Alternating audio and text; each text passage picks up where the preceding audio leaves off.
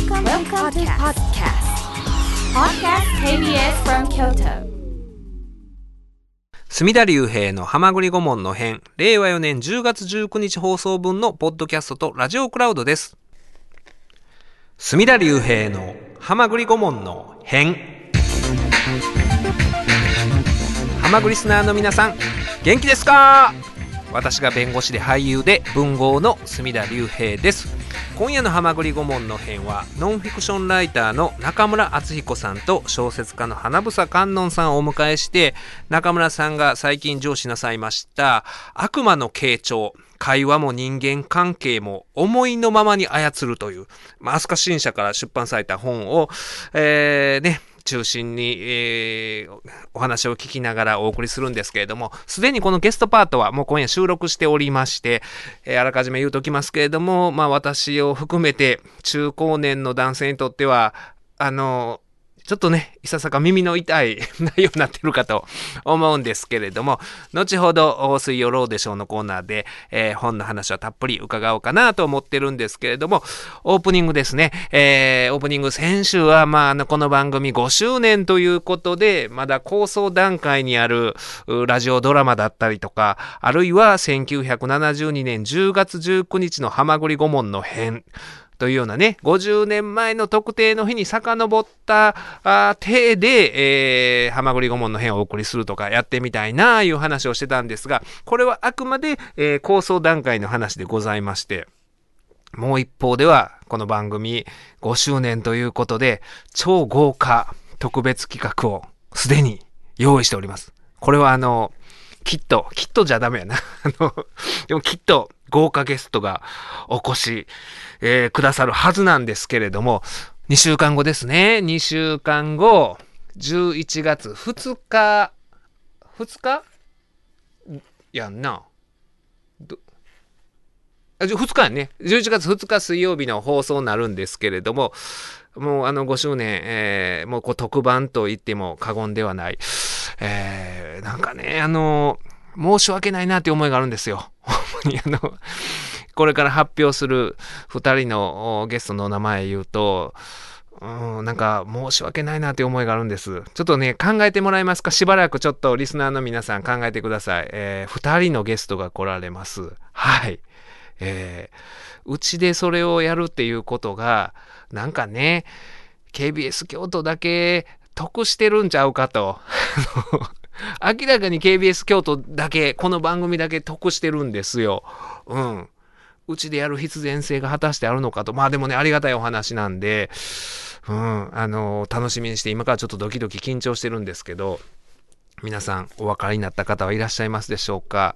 ね。えーもしかしてもうツイッターで予想してつぶやいてくださってる方いらっしゃるかもしれないんですけれども、お二人の豪華ゲスト、佐山さんなんかあの勢いつくような、あの、BGM をお願いしますよ。なんかね、ババーンみたいな。えーじゃあ行きましょうか。11月2日放送の5周年特別企画。お一人目のゲストはこの方です。北野誠さん。北野誠さん。はい。北野誠さんがサイキックミーティング以来のご出演ということで、えーね、えー楽しみなんですけれども、ね、あのーもう一人の方っていうのが、実は、誠さんのご指名なんですよ。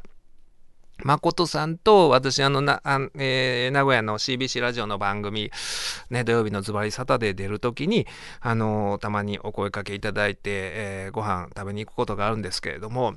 あのそうするとね、えーまあ大抵最終的には飲みながらラジオの話になっていろいろ私薫陶孫さんが直接受けてもうねほんまサイキックアミオに尽きるんですけれども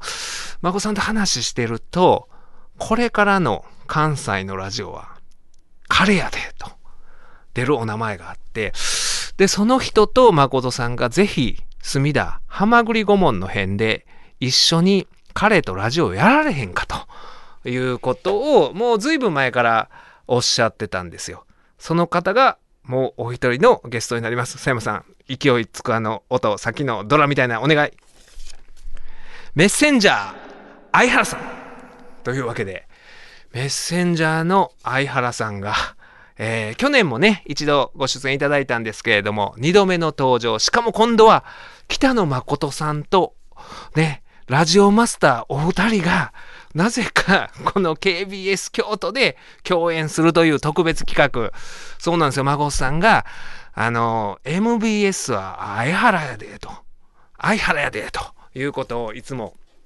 あの、おっしゃってるんですよ。で、ね、あの、相原さん、えー、あのね、いつも、あの私がね、あのお中元、お歳暮を送ってると、あのね、悪いと思ってくださるのか、あの、今年もまた、はまぐり顧問の編、あのあの、出ますよって言って言ってくださって、その時に、実は、誠さんが、ぜひ、あの相原さんと一緒にやりたいということを言ってはるんですよっていうことを言ったら、まあ、あの、あの方もサイキッカーですんで、いや、ぜひ喜んでというふうに、えー、言ってくださって、今回の、まあ、企画になったんですけど、あの、言う通りでしょ？なんか、ずっこくないですか ?KBS だけ。なんかね、よくあの、YouTube で、まあこれはラジオですけど、YouTube でコラボっていうなんか概念があるじゃないですか。ね、こう行ってこいで、えー、片方の、あの、YouTube に出たらもう一方の YouTube に出るみたいなコラボっていうのあるんですけど、あの そういう意味でもね、この第三者たる、あの、この KBS 京都、えー、はまぐり顧問の編だけが、うん、なんかね、ちょっと申し訳ないなっていう思いが あって まあ、あの、よくね、えー、トランプとキム・ジョンウンが会談するときに第三国で会談するみたいな、ね、何年か前はあったと思うんですよ。シンガポールで とかね、そういう中立的な国でみたいな、あのー、ね、そういうことなのかなとも思うんですけれども、なかなかあの企画かなと思うんですよ。お二人の、あの、ラジオでの共演っていうのは、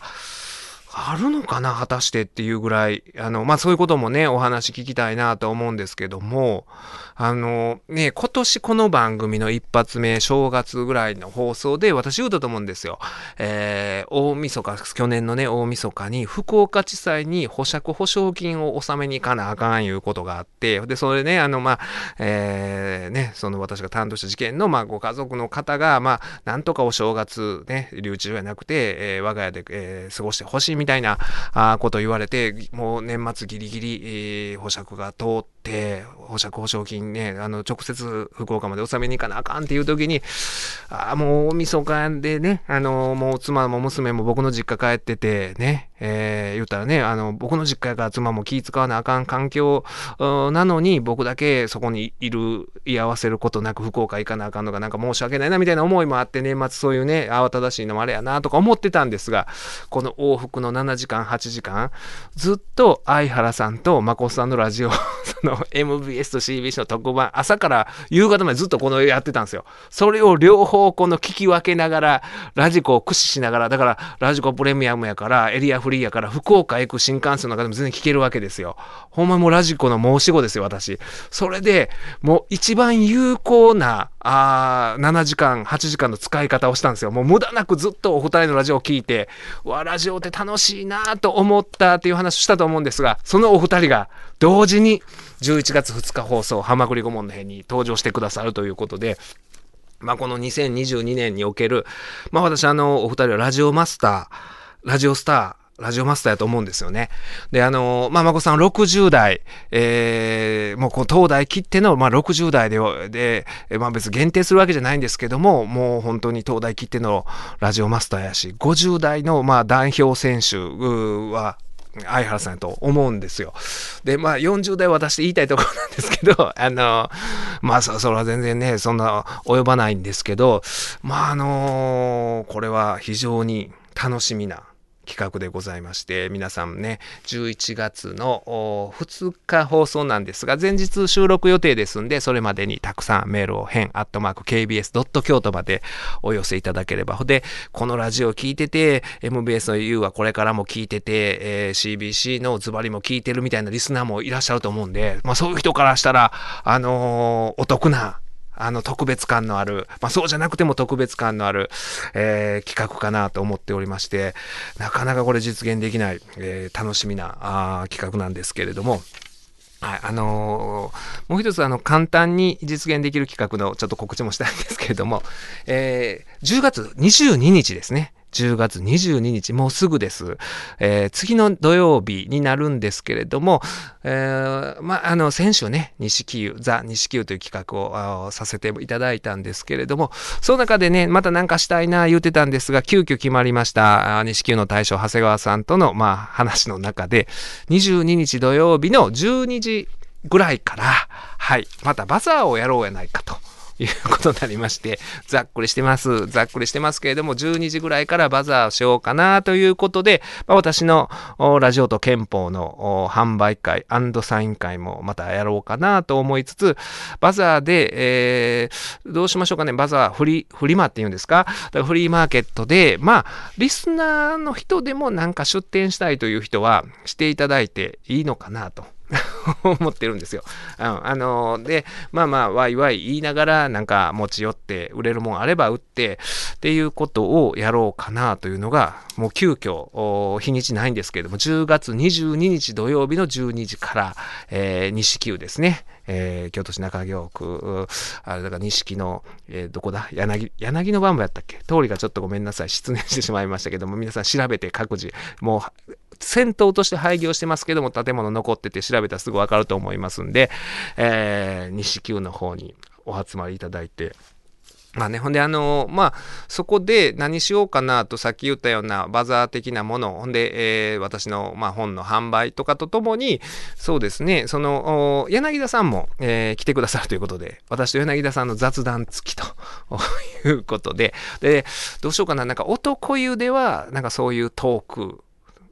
女湯ではバザーみたいな、なんかね、そういう分けて、はい、ややれたらなと思っておりますので、こちらの方皆さん。ほんでね、ずっとその場にいなあかんいうこともないですよ。自由に動いていただいて、今ね、錦って結構、いろいろね、あの、まあ、そのお店ので持ち帰りでビール買ったりなんや食べ物買ったりとかできるようなお店が増えてますよね。観光客用に。なんかそういうとこで、えー、食べ物買ったり飲み物買ったりとかあしつつ行ったり来たりっていうのもええのかなと思うんで。ほんでまああまあなんかね、えー、西九の大将も長谷川さんもあのあるものを売るということをおっしゃってまして、そのあるものについてはちょっと伏せてほしいという謎のショートメール来てたんで伏せておきますけれども、ただその数に限りがあるんで、はい、あの、美味しいものと、えー、だけお伝えしておこうかなとは思うんですけれども、はい、だからそういうのをね、えー、楽しくできたらなと。で、まあまあ、あのー、ある程度ワイワイやって適宜、えー、解散して、でね、えー、ある人はあこの番組のスポンサーさくらさんのお店行っていただいたりね歯を行っていただいたりとかある人はまあこの間あのえー、紹介したゲストにお越しいただいた、まあ、バッキーさんのね、えー、お店も錦にございますんで、そちら行っていただいたりとか、まあ、そういうことあっていいんじゃないかなというゆるい企画もえー、ございまして、あとは、あもう一つ、あの、告知、告知ばっかりで申し訳ないんですけれども、えー、あ、えー、明日ですね、10月20日木曜日ですけれども、竹内義和先生と毎月1回やってるアワーズルームでやっております、肥後橋のモーゲン・フリーマン。こちらのトークライブ、またあるんですけれども、今月はきっとですね、あの竹内先生と打ち合わせしてるわけじゃないんですけれども、アントニオ猪木、猪木さんの追悼会になるんちゃうかなと、2人であの猪木さんのことを、まあ1時間半、あか2時間ぐらいかな、あいろいろ喋りたいなと思っておりますので、ぜひ、えー、興味ある方は、あの、配信でもやっておりますし、えー、その会場でも、あの、もちろんお客さん入れてやっておりますので、お越しいただければなと思ってるんですけれども、えー、そういう形でね、えー、いろいろ考えておりますので、ぜひぜひ、あの皆さんご参照いただければと思っております。メール読みますね。えー、こちらは、みちさんからいただきました。愛知のみちと申します。墨田先生、カミソリ負け弁護士先生、マグリスナーの皆様、こんばんは。ということあ、そうだ、これも忘れないように言っておきます。来週のゲストは、カミソリ負け弁護士軍団から、誰かあもったいぶって言わんともう言うときます。あのあの田中至る弁護士はもう確定です。あと誰か来るかちょっと今のところは未確定でちょっと流動的なんですけれども田中弁護士久しぶりの登場ということになります。その誠さんと相原さんのこの特別企画の前のこのあの田中さんには申し訳ない谷間の会でもこの谷間の会が好きやと言ってくださるうハマグリスナーもいらっしゃるんでぜひ楽しみにしていただきたいなとは思うんですけども、えーこの愛知のみちさんからのメール戻りますよ。毎週楽しみに聞いています。先日の放送バッキー井上さんリクエスト曲ズボンの折り目。初めて聞きましたがとてもいい曲ですね。素敵な曲をご紹介いただきありがとうございます。墨田先生これからもいろいろ教えてください。えーそれでは失礼しますというメールいただいてて、なんかね、こういう普通のメールいいですね。こういう、あの、普通のメール、ちょっとホッとするんですよ。あれ、あの曲が良かったですとか、で、ね、墨田先生はこれからもいろいろ教えてくださいってありますけど、これもう、あの、私も全然知らなかったズボンの折り目という曲で、ね、バッキーさんが選曲で聴いてみたら確かに、まあ素敵な曲で、ああいう曲をね、少年時代から聴いてるハワイアンを聴いてたら、あ、こういうかっこいいおっさんが出来上がるんやと思ったんですけれども、で、あの、この後のゲストコーナーで中村敦彦さんと花房観音さんをお迎えして、あのね、ここ、あのみちさんは、墨田先生、これからもいろいろ教えてくださいと書いてくださってるんですけど、この、あの、教える っていうことに関して、えーこの後ゲストコーナー聞いたら、皆さん躊躇すると思います。あの、みんなそういうね、人に教えようとする、今の特に SNS で、えーそういう風潮はいかがなものかというような話を随分しておりますので、だから人に教える、マウント取って教えるということに、あのね、ちょっとあ先にその収録した後にこの躊躇してしまう部分があるんですけれども、あのこれから選曲する曲は決して私が教えるぞみたいな曲ではございません。はい、あの 曲のね、えー曲名そしてアーティストの名前聞いたら私が知る由もないということは分かってくると思います。はい、水曜ローでしょう。水曜ローでしょう。こちらは本や映画を法的に解説したりしなかったりするコーナーになるわけですけれども、今夜は悪魔の傾聴、会話も人間関係も思いのままに操るを出版なさいましたノンフィクションライターの中村敦彦さんがゲストでございます。よろしくお願いします。お願いいたします。はい。はい。その中村さんの付き添い人として、はいおなじみ、花房観音さんも、はいはい。よろしくお願いします。はい、よろしくお願いいたします。花房さんとお中村さんはあの池袋アンダーワールド、以前この番組でも紹介させてもらいましたけれども、こちらの本を共著ではい出版なさった中ということで、はいまあ昔からの10 12年ぐらい前から。うん10年ぐらい前。はい。で、なんかね、この番組でもよく私、中村さんの話ね、よう言いますね。鈴木すずみさんとも。そうなんですよ。欠席裁判でむちゃくちゃ言われてますよ、中村さん。そのねいやそうそうそうそうデリカシーがないとか、そうそうなるほど、なるほど。失礼なことを言うとか、うん。でも、なんか、そこに全然答えてない。聞き流される感じ。基本的にすごい失礼そうなんだ。で、愛想が。自自分で、自分じゃわかんないけど、そうなんだ。いや、だから、そういう人がね、あの、すごい、ものすごいたくさんの、あの、AV 女優さんのインタビュー集とか出して、その、こういう仕事をしてるというのが、まあ、ちょっと不思議ではあるんですよね。ええうん。その手の内をはい。公開なさった本が、この悪魔の傾聴、ああ、そうです、そうです。もう全部言語化しました、自分がやってることを。今までのノウハウを、そうですっていうまあそうですす。こうよう売れてるらしいですね。ムカつきますね。発売、発はい売5日で増刷。すごいじゃないいですか。一撃で。一撃で。だから私、あの付き合はいい、それこそ12年ぐらいになるけど、この本読んで、はい。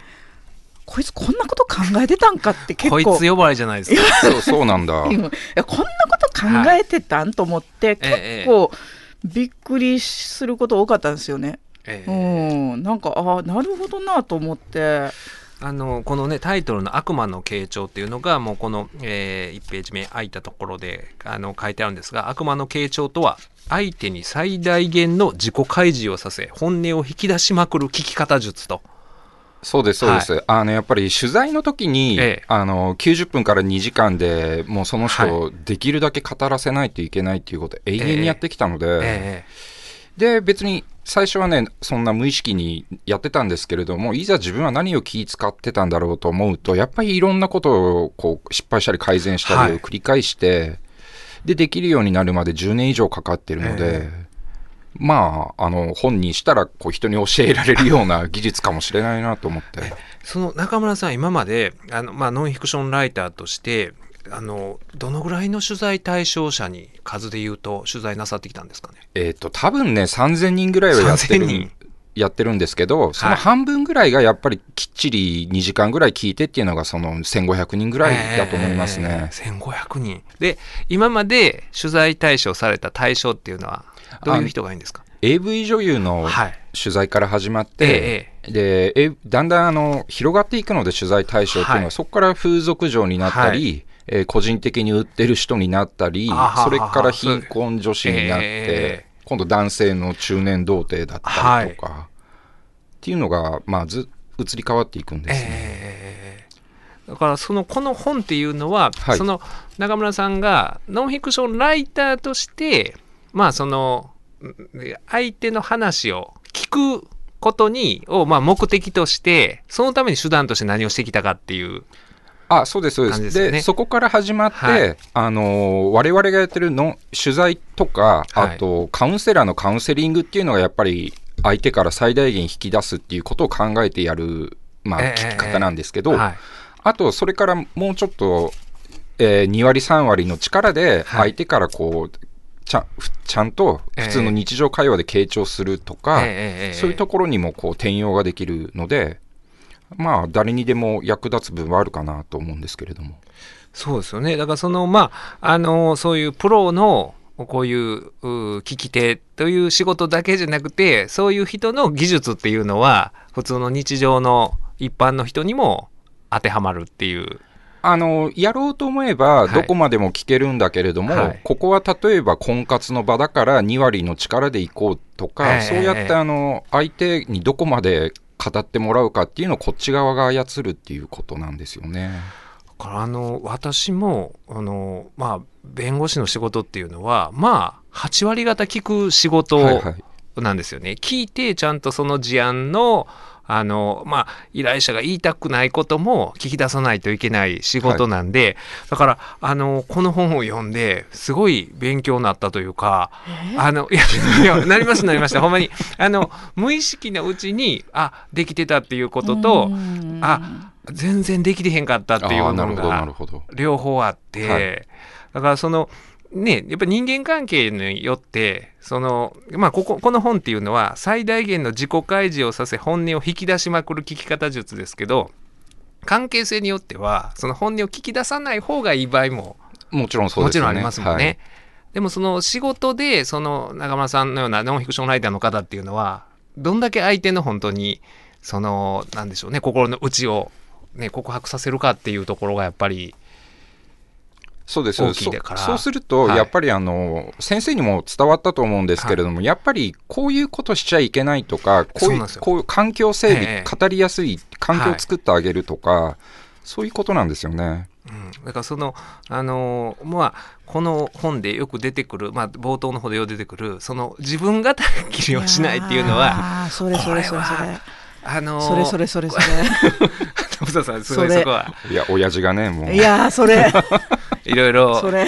ねあのーほんまにだからそれは当然その取材の時に自分語りしてはいけないっていうのは当然やと思うんですけどそういうっていうのはほんと一般的な人間関係においてもあんたに聞いてへんでっていうのは。それ。SNS のリプとかね。ありますか、うん。どうなんですか？だからお前誰やねんっていうおっさんが なんか私はって自分語り私もう知らんがなとしか言いようがないし、そうなんですよ。だから、うん。あのこれねもう自戒も込めてですけどなんか自分が言ったことに関して知らんがなってツッコミが入らへんかどうかっていうのはー常に意識せんとダメですよね。うん。ほんまに。そうなんですよ。それでなんかねあの特にまああのーなんか基本的にあのこうおっさんってねはい。なんか女に偉そう。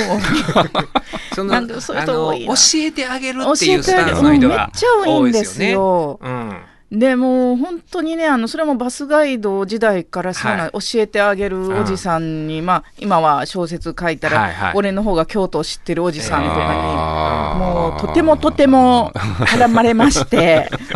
でなんかもうね知らんがなっていうか、うん。もうそんなことしたってねすごい絶対好かれないんですよ。だから女性はみんなそういう思いして、いやそれは私が女だからやってるんでしょみたいなことはすごいたくさんあるから無意識の女性蔑視。え、うんうんだからそなんかねあの女子はやっぱりそれですごいよくあのギャラリーストーカーとかあるじゃないですか。絵とかをなんか展示する女性が、うんえ。なんかそのそこの場に行ったら、はい。なんかこの絵君が描いたのって言ってなんか延々と執着されて語られてってうんいうギャラリーストーカーの話とか、はい。やっぱそういうことって俺の方が知ってるおじさんがね、もう女性みんな嫌な思いしてること多いと思うんですよ、うん女性だけではないと思うんですけど、うん。そういう人って相手すごい見てるでしょ、うん年上のなんか地位のある男性とかには行かないし、それもでもこっち分かるから、うん。無意識の女性蔑視っていうのが分かるからでそういう人がもう世の中本当うじゃうじゃうじゃうじゃいるので、これを読んだ時に もうみんな読もうよって。そうですね。例えばなんか、うん。そのあある、まあ、女性男性問わず SNS とかで「私はこの映画が好きです」とかってことを言うたら「うんうんうんうん。僕は何々が好きです」知らんがな。知らんがな。そのそこお前誰やねんとかね。そうそこのその好きだを言ってる人のその映画に関してこういうとこがいいですよねってまだうんうんうんねわかるんですけどそうじゃなくて僕はこれが一番好きですとかいや聞いてへんがなっていうや。ことってうん。あのーまあ親父はしがちですよね。しがちですね、あの思ってもねなんかうん。言わんといたらいいのに、うん。あの全然関係性がない人なんだから、うんうん。なんか教えてあげるというかなんか距離を縮めてくるんですよね。やっぱり寂しいんあそれはまあまあそれもある寂しくて。あとど誰も注意してくれる人がいないから、そうそうそうやっぱりこういう本を使って注意するっていうのはすごい有効だなと思うんですよあーと思いね。ます。だからこの悪魔の傾聴ができてる人もできないできてない人も一回手に取って はい読んでいただいてでも多分できてない人っていうのは読んでも自覚症状がなかったりとかして。そうそう。まあそれはそうなんだよな。男いるよねとかって。お前や。あんたやっていうねうん。うんはいそうそうそう。あのだからこれで本当思ったのはあのアドバイス親父。はい、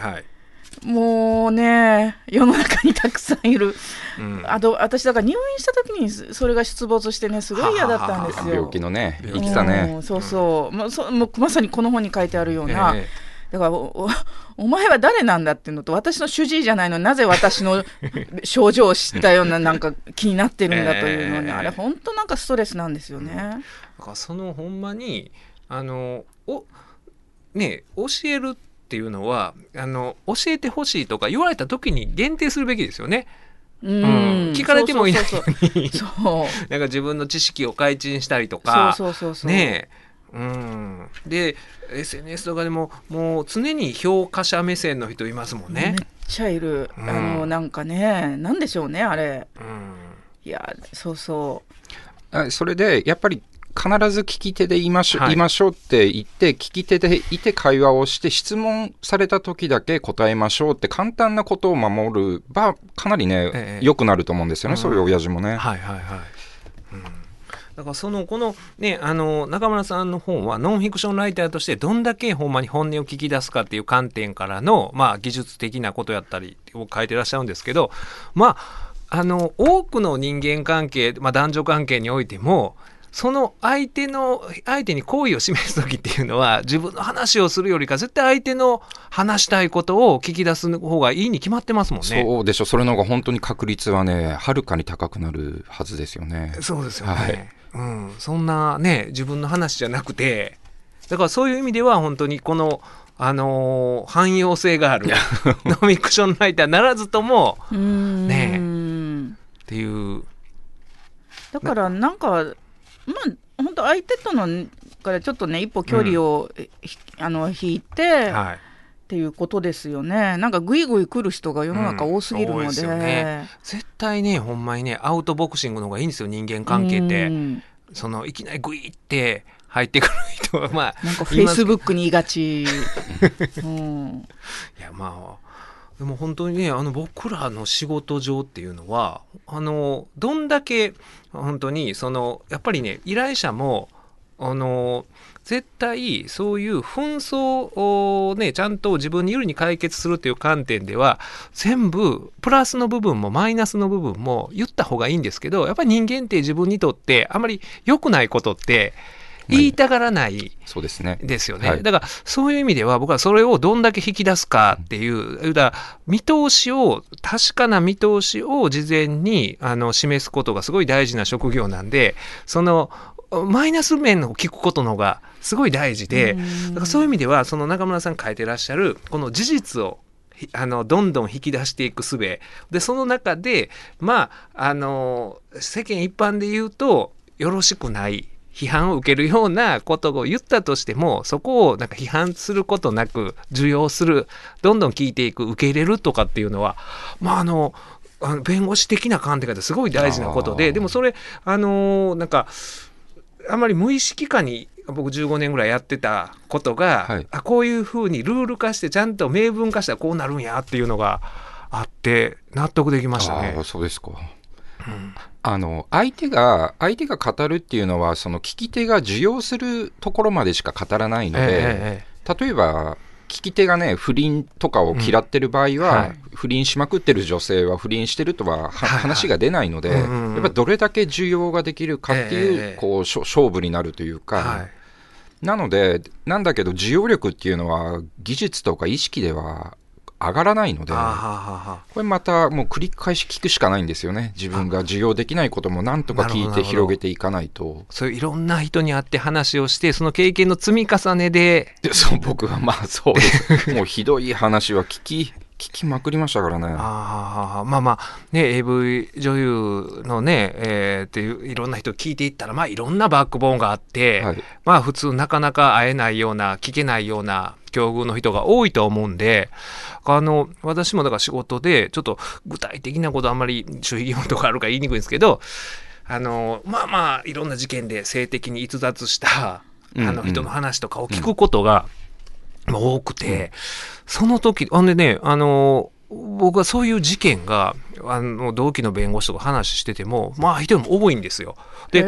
うん、そんな事件やったことないでって言うんですけど、それは本当に、あの、この本でいうその需要というのが、うん無意識化のうちにできてて、僕はもう、あの、ひ絶対否定することはしないんで、うん引くこともしないんで、それができ、それはあの、できてた部分かなっていうのはあすごい。あるんですよね。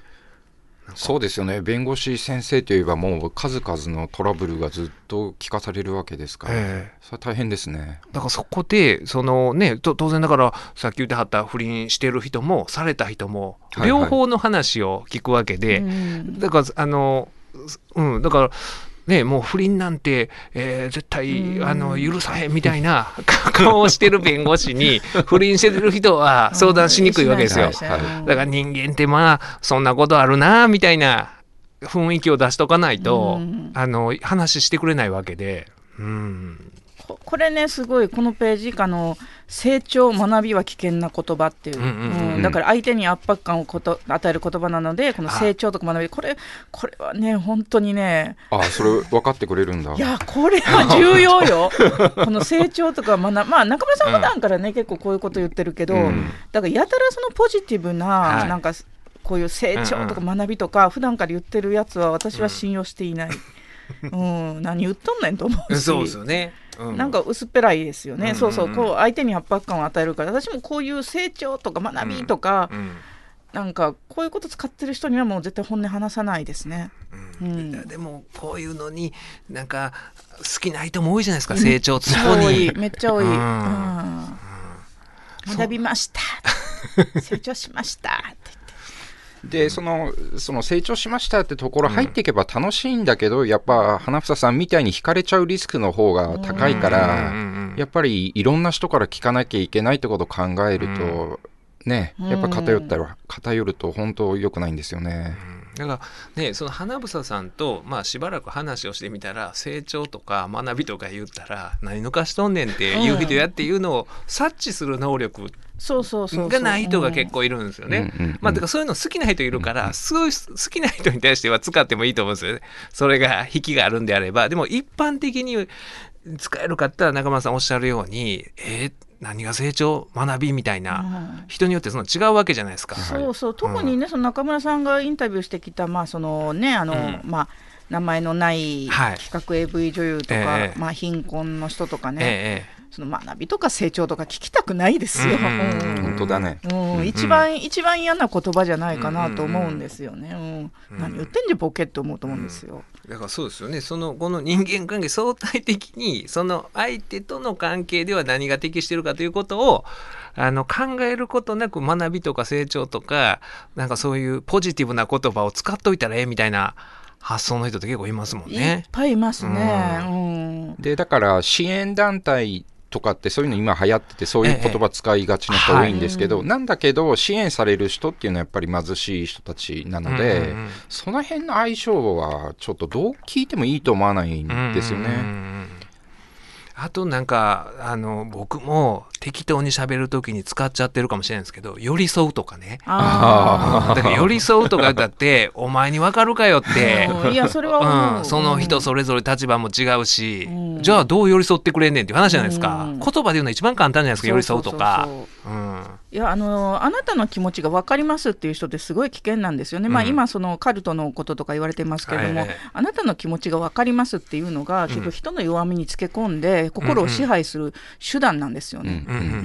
そうそうだから支配しようとしてるんですよ、あなたの気持ちが分かる分かる分かるわけないんですよ、他人なんだから。そうそうそう。うん、分かろうとするだったらいいけど、分かるっていう人はもうそれは支配する気満々だから、それがまさに今問題になってるカルトじゃないですか。うんうんうん。だからそういうことをやろうとする人とかやれると思ってる人っていうのはすごい危険で、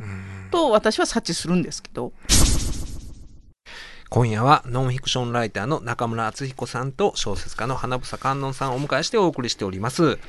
えー中村さんの悪魔の傾聴、今絶賛発売中なんですけれども、こちらの本のお話をお聞きしてるんですが、さっきね、あの曲流れてる時に花房さんが、あー中村さんとね、長いお付き合いやのに、中村さんのけあのご家族のこととか その自分語りを聞いたことがないと。あ私だこの本でさその、うんうん。あれミッション系？ああ、そうそう。初めて知った。あ、そうなんだ。初めて知ってさそのキリスト教の教育受けてるっていうこと。あの隅田さんも、まあ、ミッション系なんで、京都で一番の進学校で初めて知って、え私だから10年以上付き合ってるけど、はい。兄弟構成とかも知らないし、えあ私この人何も知らんと思った。で知らないことにも気づかなかった。そういう人ね、僕はあの共通の知人で花房さんとのいて、あの読売新聞の森重記者っていうのがいてね、あの長い付き合いで仲いいはずやのに、彼の兄弟の構成とか全く知らないし、お父さんが何をしてる人かなんかも知らないし、まあね、今あの彼が子供がいて奥さんいてとかぐらいは知ってますけど、年賀状来ますしね来るから。うん。だからあの人もまあ取材する人じゃないですか。読売新聞のね読売新聞の文化部の記者で。そうなんですよ。だからそれを取材してるうちにうん。そのある種職業病的にね自分語りをせんくなってほあのまあ普通の友人関係でもあまり語らなくなったりっていうのはあるんであの、すか？ね花房さんと初めて会ったはい。12年前に、あの、記憶によると、3日連続花房さんが主催でデートを、それは記憶間違いやで、で、3それは日、記憶3日連続じゃない。ちょっと間は空いてる。あ間は空いてる。それで初日のデートが俺で、はい。はい。2日目があの作家のトラミキで、はいそれは記憶違いやで。で一時 3, 期するけど。日三日目になんだ吉村さんね。が一番最近やで、吉村さん俺より後だよ。まああとは中村さんのな方がなんなんですか？このちょっと血は喧嘩みたいにな。ってるあまあまあそれそのね、い、やまあそのデートの時をはいなんか、えとかあれ。デートの時になんおか好み焼き食お好み焼き食ってる時に、やっぱ花房さんが今までのね、はい。ふ不遇な人生を。あそれ話したな私。ベラベラ語って。初対面でお好み焼き食べながら、はいはその時まだ私小説家じゃないええですよね。ええあのそのブログで書いてらっしゃったっていう時でなんかあ中村さんの名前のない女たちはい。読んで感想書いて、でなんか、会いましょうみたいな話になって、で私その不遇な話してて、はい。い、やですっごい覚えてるのが、い。そのもう男に騙されて、ええ。ひどい目にあってみたいな話して、普通みんな同情してくれるんですよ、ええ。この人大爆笑してますよ。悪魔の傾聴使われてますよ。実践されて大ますよ大爆笑されて、えでも私それに全く腹は立たなくて逆になんか気が楽になったんですよね。あー同情した方が話しづらいんじゃないですか？多分。あ多分ね。うん。なんか大爆笑されてるのは 本人は覚えてないって言うんですよそれ。そんでねなんかその後まあね中村さんの本の解説それはもう小説家になる前ですよ。ええうん。だから私のその書籍のにはい。なんか文章を書いたのは中村さんの名前のない女たちはが最初で、ええでまあまあ結婚のきっかけもこの人なんですよね。はい中村さんが私のブログを自分のブログで書いてたのを吉村さんが見てってそれを読んで間接的にまあそう、キューピッドが笑っちゃうわ、もう。そうそう、そうなんですよね。きなんか、なんか身の上話してたな。そうそう相当話してたよね。うん。話してた、結構ディープな話してた。よう考えた。ら何を初対面の、まあ、あと、処女がいくらで買ったとか売ったとか。今のはどうですか？別にそれはもう花房の個人個人的なことやから別に放送大丈夫ですか？まあ大丈夫。私は実際別にあちこち書いてるからいいんだけあど、で、どう、そうそう、それをもう爆笑しながらまあ面白いところは笑ったかもしれないけど、まあ、どうけ、なんでやろうな。なんか初対面なのに、で、なんかこういう不愛想な男じゃないですか。ああでもな中村さんはでもね話僕今日初対面ですけどしやすそうやなと思いますほんまに。黙って聞いてくれはったら。そうですか。そうですかうん。うん。その過剰な反応をなさらないし淡々とまあまあ、まあそれねうこのあのあの池袋の本読んで あの淡々と池袋の変態居酒屋のこと書いてらっしゃるからそういうイメージがあるかもしれないですけどそのねあの悪魔の形状でも書いてはりますけどそういうまあ例えば悲惨な体験とかを、まあ、相手が語り出した時にあんまりその感情の起伏を見せん方がいいと喜怒哀楽を。うん、あの喜怒哀楽見せちゃうと、はい。そこに主観が入っちゃうと話が終わっちゃう可能性があるんですよね。ええまあ最後まで聞き終わった後に、うん。あ悲惨だなという顔はしてもいいと思うんですけど、ええやっぱ途中はあの喜怒哀楽は出さない方が出さずに。無無難で。す。私とか大爆笑だったけど まあ取材じゃなかったけど。もういやだからなんかあの過剰に本当あのね同情してくる人とかいて、ええ。あれ本当うっとうしいですよね。そうですよね。自分のことやないし、うん。自分が体験したことやないのに同情されると何がわかんねんって思いますもんね。私はそういう過去の話とかでもネタにして、それで金稼ごうとしてる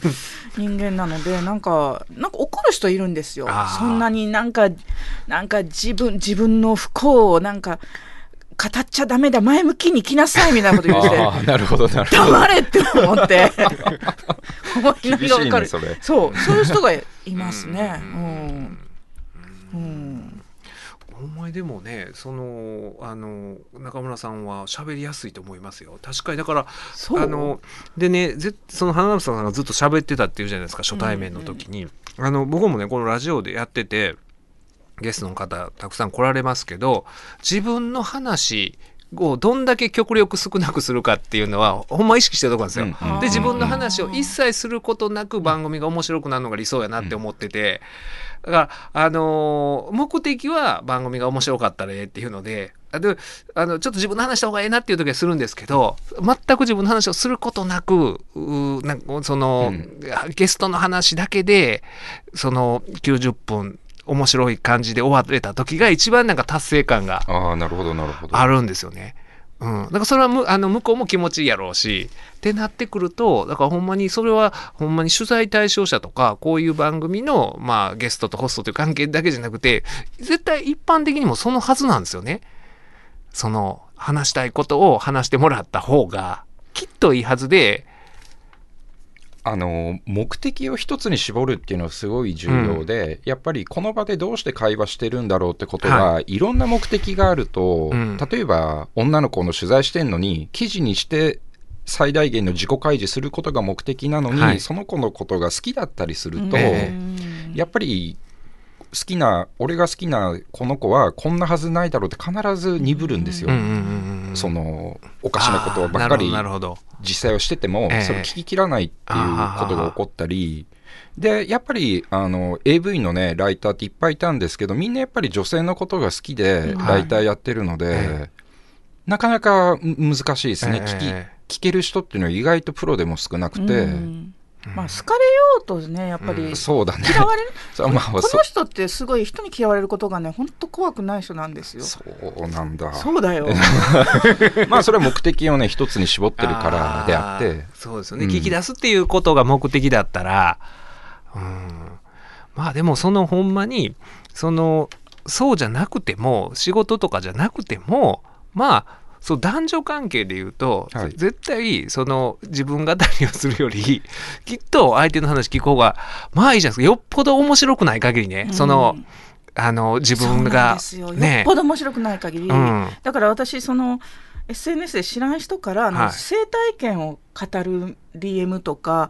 一時期よく来たんですよ。あーまあ相手がね。だからじた私は多分分かってくれると向こう思って、あー。自分はあのなんか体験人数100人でとか、うん。SM で何まあ人、うんうんうん。もう知らんがなって。で面白くないんですよ。うん。全く面白くないんですよ、うんうんうん。もうそんな話、はいはい。そんな別に100人とやったからって面白くないじゃないですか全然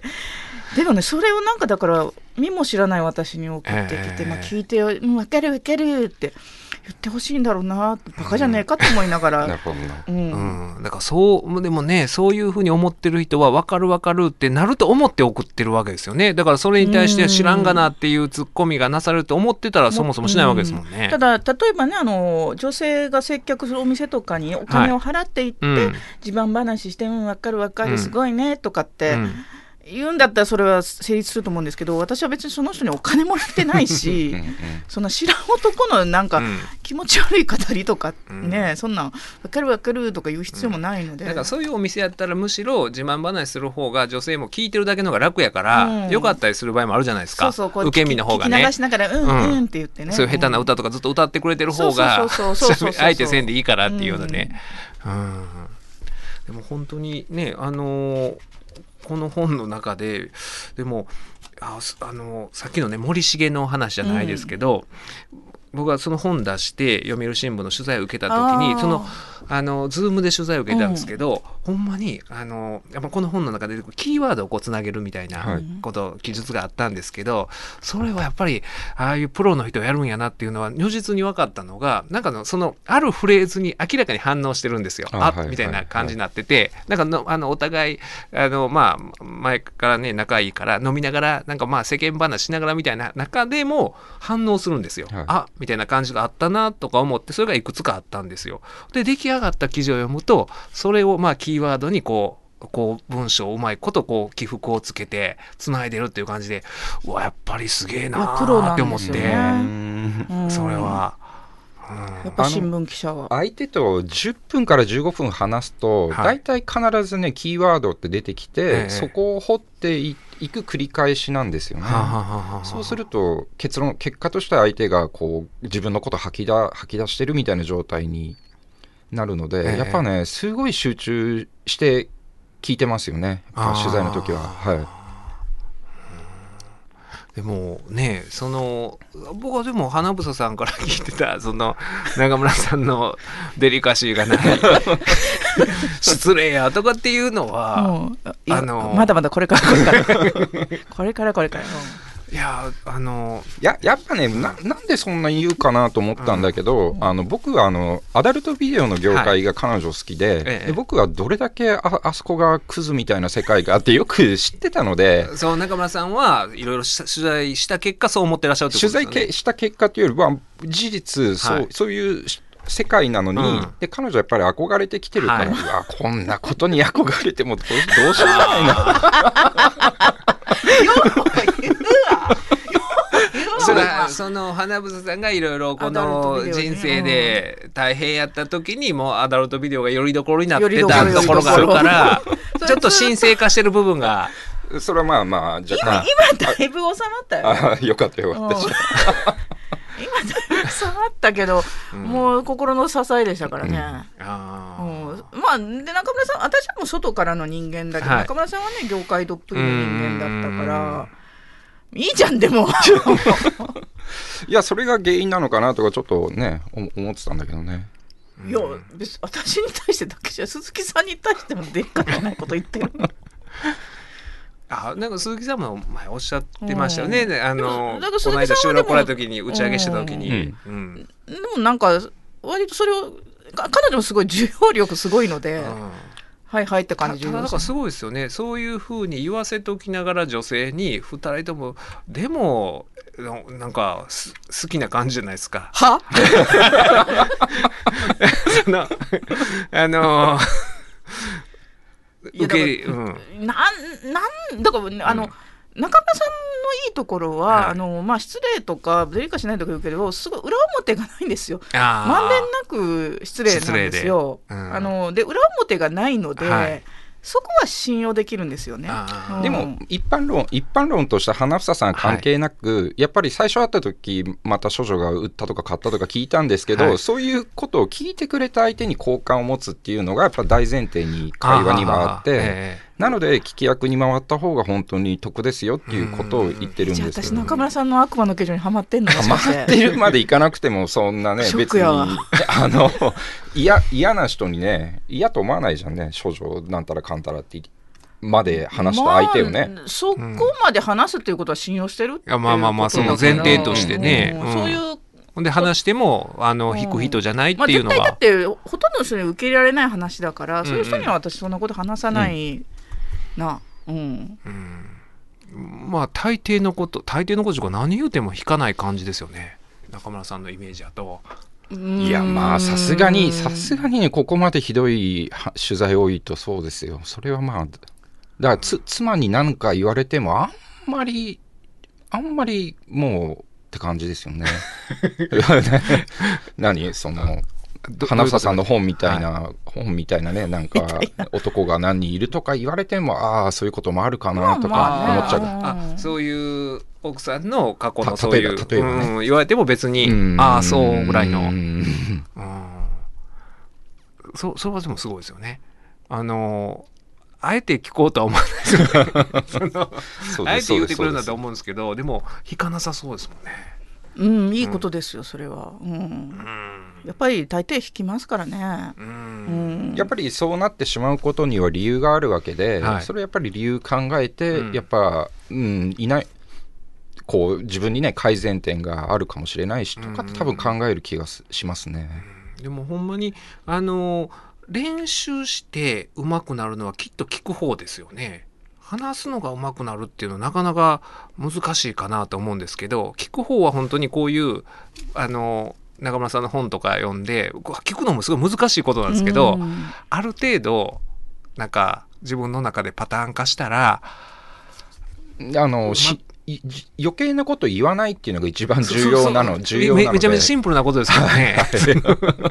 そうなんですよね。余計なこと言わんかったら聞く話聞くのってそれだけで随分上手くなるんですよねきいやっと本当にそうそう思いますよ。うん。だから自分のことを話さない余計なこと言わないで相手に喋らして会話を埋めるってだけの話なので、まあ誰でもできると思いますよ。ね、ここに書いてあります。けど、だんだん雪だるま式にこう質問を重ねていってっていう、うん。どんどんね聞いていくっていうのは。いや私あの山村美沙のね文庫本出したじゃないですか、ええ。であのあれで山村美沙の夫高橋さん取材してすごい私きつかったんですよね、ええ。でこの本読んで私にはやっぱりこれ中村さんみたいな職業無理やわと思ってやっぱすごい感情が入っちゃって、あーまあまあまあな何がね山村美沙なさんの何がきつかったの？夫うん。にいろいろ取材するのが、なんかかわいそうとかこんなこと聞いちゃいけないって相手を傷つけるとかすごいいろいろ感情が入ってしまって、うん。なんか踏み込むどこまで踏み込んでいいとか、なんかすごいねいろいろ私の方が考えすぎちゃって、うん気を回しすぎちゃって、ええだからすごい疲れたんですよ。もう二度とこういうことしたくないなって。ねえ山村美沙さんのあのうん。ねえシチュエーションから考えるといろいろ気を使いますもんね、うんそこにこううん踏み込むことっていうのは、うん。まあ躊躇して当たり前だと思うんですけど。曲げられたらもうこの人できなくなっちゃうなとか、ええ20年も経ってそんな緊張緊迫感があるの？あるよ。すごうん。えなんかあったあった。で本その本読みましたかって聞いたわけでしょ？聞いた聞いた。それそれはどう返ってきたの？読んでませんとは言ってたけど。あその西村京太郎さんが書いた本ってことですよね。うん。ただなんかうーん、いや私だから中村さんのこの本を読んで、はい。私にはこういう仕事は無理だなと思ってう。んうん、正直もうノンフィクションとかはもう本当たまに時事じゃないと私は書けないなと思ったし、目的を一つに絞ってちょっと頑張んないといけないよねやっぱそういう場面に出くわしちゃったら。いやだから誰でもできることじゃないなっていうのはね、逆に私はこれ読んで思いましたよ。うん。だからそほん本当にねそのどんな人間関係でも最大限の自己解除させる必要はないので、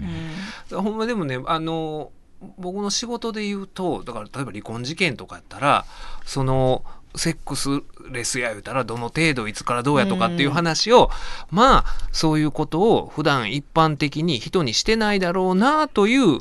感じの人に対しても聞かないといけなくて、はい。だからその時にそれをおねあのまあそ多分言うたことないんですよ。きっとそんな自分のセックスのことなんてうん。悲劇したことない人が言える状況ってどうなんかなみたいなのはあの意識してる部分ありますね、はい。そこであのうん。でも多分そのこっちの聞き方とかあれによってはすごい言いづらかったり言いにくかったりすることやなっていうのは。えそれ簡単に言うとどういうふうな工夫というか？工夫というかだからもうあのなんかね普通に聞きますよ。そのあのほ他のそういう性的なことじゃないことと同じようにこういうなんはいか普通口論がいつあったとかこんな喧嘩あったとか向こうが言うてる DV ってほんまにあるんかみたいな。流れの中でなんかそこを特段なんかあのーなんだろうなこう向こうに意識させない感じで、うんうんうん普通に聞いて何言われてもなんかあのたただから本当に中村さんのおっしゃるとそこから、えーうんそのまあ、例えば子供できてから一回もそういうことなかったです。とかで子供できる前はどういう感じだったんですか？みたいなもう本当にあのなんだろうなそれがことさらに性的なことじゃないっていうことを、うん無意識化にあの 向こうがいあの言えるような状況をうん、作ろうかなっていうのは意識してる、は意識してるのかもうもうそれはなんか染みついてる感じでやってるかなっていう。やっぱりだからなんか私とかやっぱ性的なこと書いてるからあの初めて接する人とかって、うん。私が相手見るんですよね。どこまでこの人は話しても OK なんだろうっていう、本当にそうけ本当にそういうことを嫌う人とか、うん、いますいます。本当にそういうことを嫌って嫌がる人もいるから、うん。でそこのさじ加減失敗しちゃって相手不快にすることもあるので、あすごくやっぱり相手見るんで見て判断してやるんですよね。多分まあそれはでも結構バスガイドの仕事でやっぱりバスガイドの仕事ってその客層で判断するので喋る方とも喋る内容も、うんうん。そういうので出発瞬発的にやる癖はついてるかなと思うんですけどね。でもねうん。そうそう。なんか本当無意識だけど中村さんには結構いろいろ喋ってたな。で後で結構喧嘩になったり喧嘩っていうか私が一方的に怒るんだけど。すごいじゃないですか。無意識のうちが悪魔の形状いや今今ねなんかあ私もハマってたよこれと思って。えまあでもねこれなんかあの会話術みたいな本ってよう出てるじゃないですか、でもなんかそれってすごいなんか話が上手くなる方法やったりとか、うん。なんかそういうのが多かったりすると思うんですけどそんなんてそんなんよりもなんかこの本当にすあの中村さんのこの公式というかシンプルなんでいらんこと言うなっていうのはいらん口を挟むなっていう、うん、で相手に話をさせてっていう。でも本当にこうねあの会話っていうもの誰もがするものすごい当たり前の その生活の中でやることやのにあの実はまああーね苦手な人が多かったりうん。するじゃないですか、そのその苦手という意識が自分で自覚してる人とそうじゃない人もいろいろいると思うんですけどなんか自分はうまいと思いつつねそのそういうのがすごい長けてると思いつつ第三者から見たら「いやあんたそうやないで」みたいな、うんたくさんいる。うんうんうん。うん。いややっぱりコミュニケーションが得意と思ってる人で、うん。やっぱ自分の話し倒す人が多いから、ん多い。えうん、でそのコミュニケーション得意な人が子供と関係がうまくいってないとか、うんあの周りにもいたしはあはあはやっぱり反省する部分がねやっぱりうん。子供は自分の話親父が自分の話ばっかりしてたらうん。話さないからこう閉じこもっちゃってとか、うんうんうんっていうのはやっぱこの本で気づいたっていう感想は聞いてあまあそなるほどこの人はそうかもなとは思いましたね。でそう思う。ほんでね自分がそういううまいことをなんか生きてきたっていう人はその自分のルールをきっと当てはめますもんね、その当然のように子供にもきっと。自分ができたことはできるもんやとか。っていうのがプレッシャーになったりしますもんね。うん。もうなかなかこの本は恐ろしいですねそう考えると。まあ本当あのねおじさんたちみんな読んでって そうですよね。思うんですけどね。まあ、おじさんたちはやっぱ家庭で家族、ままず奥さんからね奥さんの話聞くっていうのはちょっとみんな始めた方がいいかもしれないですね、うん。こういううん。こういうラジオき聞いたきっかけにもいね。やーだからうねんそれは本当にあの自分もできてないなと思いますもんそうねはいはい。その妻の。妻の妻ね花房さんも仲いいですけど、うんまあ僕の方がやっぱり喋ってること多いんじゃないですかね。ほんであのこれはすごいもう反省これ読んだら思うんですけどこの夫婦間でもまあ妻がなんか話したエピソードをなんか横取りしてることが結構あるな思うんですよ。あの学生時代の話とかを例えばあの妻が話した時に「あ俺はな」みたいなああなるほどなるほど。その横取りがね、あの、僕もこれ読んでて、ちょっと 辛かったのが、あ俺よう横取りしてるなとか、こうラジオでは意識的にすることあるんですよ。はい横取りせんと盛り上がらへんみたいな時はするんですけど、うん日常で、昨日もそうしてましたね、その、この番組出てくれてる大谷君っていう弁護士とはいはいはい。話してて、大谷君のまあ相談じゃないけど話を聞いてたはずやのに途中が僕の話になったんです完全に。俺なこないだなみたいな話になっててあれこれ悪魔の傾聴できてへんわってだから横取りしたらダメですよね人の話を。もうそればっかりする人っていますからね。ななんでそれしてしまうんですか？あその相手が立場が下だからってこと？いやそうそう全くないです。そのあの立場が下というよりもなんかねそそういう意識はきっとないはずなんですよ。とかなんかか語りたい基本的にやっぱ語りたい人ですごく。語りたいんでしょうね。うん。いやそれこそ鈴木すずみのデビュー作のなぜ AV 女優はこんなに饒舌に語るのかうん。みたいな彼女のね卒あのそあのテーマだがねデビュー作だけど、語りたいかなっていう人はす今それこそあのねノートとかでみんなすごい自分語りするじゃないですか、うん。ネットで。一般の人たちがノートですごい自分語りするでしょ、うん。こんなに自分語りしたいんだなってうん。やっぱり思いますよ、うん。うん。特にコロナで人と会えないから。そうなんだね。SNS でずっと自分語りして「お前仕事何してんの?」っていう人いるじゃないですか。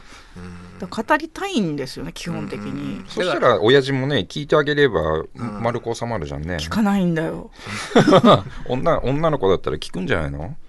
いやだから自分の自分の方が語りたいんじゃない、うん。まあそうか。うん。そうですよね。だからそのノートで、まあ、自分語りをもうこうなんですかやる分にはあのそれはいいと思うんですけどその対人関係で、そうね、まあまあまあまあ、ねうん。だから中村さんって自分語り本当しないよね。なんかううんっとうっとり自分語りとか。そう言われれば。昔ブログやってたけど全然そういうのでもなんか淡々と、なんかいつも淡々と基本的にしててでちょっとなんか絶望してる、でほんまなんかその合気道の達人のようなその相手の力を利用してっていう自分語りをす全くすることなくこんだけたくさんの本出してらっしゃってそうそうそうそう。もう累計すべての本で言ったら100万部超えるっていう。100万部超えてると思いますねはい だってこの人って本出したら大抵重版かかるんですよ、ね今時やっぱ重版ってなかなか難しくて、え僕全く分かってないですもん。いやまあ あなた一冊しか出してないじゃないですか。全く。じ重版かかかるってこと本当今ってすごい難しくて、うん。作家がみんなね、あの悩んでるとこ。ろこの人出せば重版かかるからねすごいムカつくんですよ。だからね、この放送も改めて聞き直したら多分中村さんが一番喋ってるの少ないと思うんですよ。うん。ご自身の方なのにきっと。まあまあうんうん。よよくないですね、でもそそれが多分そのそう中村さんのお仕事の極意というかなんでしょう前なんかね。編集者にちらっと聞いたことあるけど、その企画 AV 女優のインタビュー、はい中村さんほんまに喋らへんからうん。その AV 女優が喋らざるを得ないああなくなるほど。て口開くんだっていうの聞いたことあって。そういう時期もあったかもしれない。もうなんかインインタビュアーが黙ってるから、うん。結局その相手の子が喋らなかって言ってそうそう口開くんだっていうのは聞いたことある。あのななんかあの独特ですね本当にね。独特でしょ、うん、ちょっと独特な仲間さんに隅田隆平の「はまぐり顧問の編」令和4年10月19日放送分のポッドキャストとラジオクラウドでした。